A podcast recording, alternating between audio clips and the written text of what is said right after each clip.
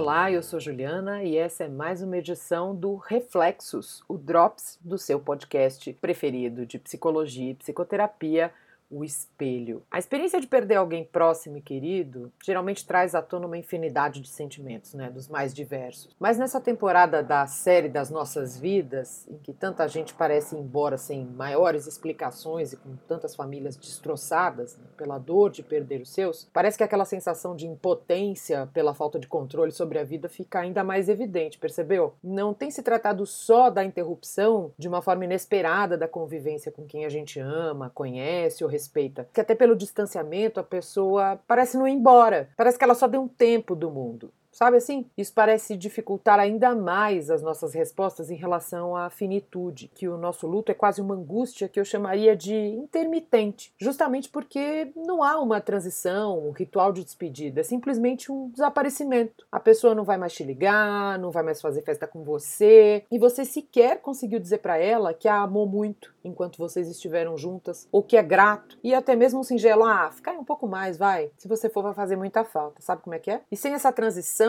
dolorosa, mas necessária, parece ficar mais difícil encontrar sentido, tanto na morte daquele alguém quanto na sua própria vida. A Covid parece ter aparecido para nos lembrar de um minuto para o outro como uma estrutura pode ser perdida, quebrada. Não sei, a ruptura parece ainda mais violenta. A gente sequer se prepara para tentar ressignificar as coisas com o tempo. Tudo que eu estou falando aqui, claro, não está em nenhum estudo científico específico, embora existam vários que abordem o sentimento de luto ao longo da história. Só que boa parte deles está embasado em cuidados paliativos e situações mais próximas da morte, que com um vírus altamente contagioso e mortal à solta nas ruas, nem nos oferece esse tempo possível de negar aquela perda, nem de negar. Parece que a gente passa direto para a raiva e nem quer barganhar com nada nem com ninguém. Né? Ficou mais difícil conceituar as fases do luto nesses tempos de milhares morrendo todos os dias. Um número que, inclusive, está tão doído a cada dia que até parece que a gente naturalizou com o passar dos meses. Parece que ficou mais difícil também sonhar, desejar, almejar construir um futuro, sendo que a gente sequer sabe se vai ter um amanhã,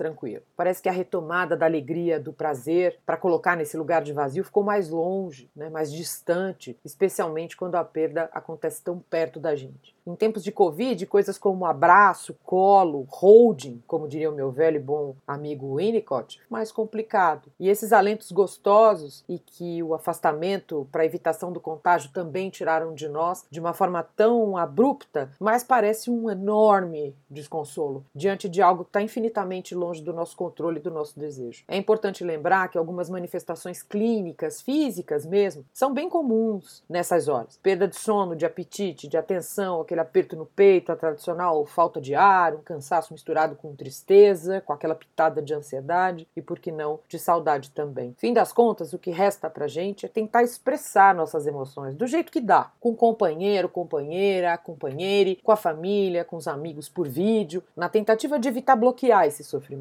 comunicar com clareza o que você está precisando naquele momento, para que esse suporte venha numa medida mais certa para te preencher e te acalentar. De repente, fazer até o seu próprio ritual, seja com uma música que a pessoa gostava, partilhar as memórias dela com quem está por perto, tentar comer bem, procurar novas leituras, novas séries, para esvaziar-se da dor em algum lugar. Mais do que isso, é respeitar-se no seu tempo e no seu espaço, para transformar esse trauma na medida do possível e seguir em frente do seu jeito. Para fazer essa edição do Reflexos, eu consultei estudos de processo de luto no contexto da Covid-19 da Fundação Oswaldo Cruz e também da Unicamp. E não só pensei como dedico esse Drops para o sorriso largo do meu tio Rosca, porque é assim que certamente ele gostaria de ficar na nossa memória para sempre.